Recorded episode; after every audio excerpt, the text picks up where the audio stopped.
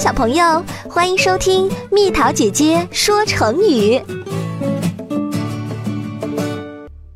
成语按图索骥，按照图上画的样子去寻找好马，比喻按照线索寻找，也比喻办事儿机械死板。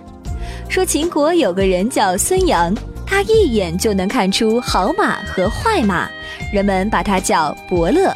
伯乐把自己认马的本领都写到叫《相马经》的书里，画上了各种马的图。伯乐的儿子很笨，却希望自己也能像父亲那么厉害，于是他就把《相马经》背得滚瓜烂熟，以为自己也有了认马的本领。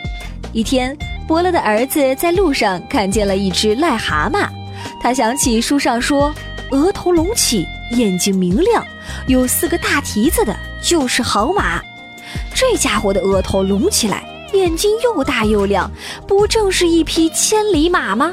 他想着，非常高兴，把癞蛤蟆捉回了家，对伯乐说：“快看，我找到了一匹好马。”伯乐真是哭笑不得，只好说：“你抓的马太爱跳了，不好骑呀。”以上说的便是成语“按图索骥”。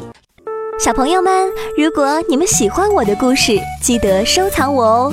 我会在每周二、四、六晚上的十八点更新。我是安妮姐姐，拜拜。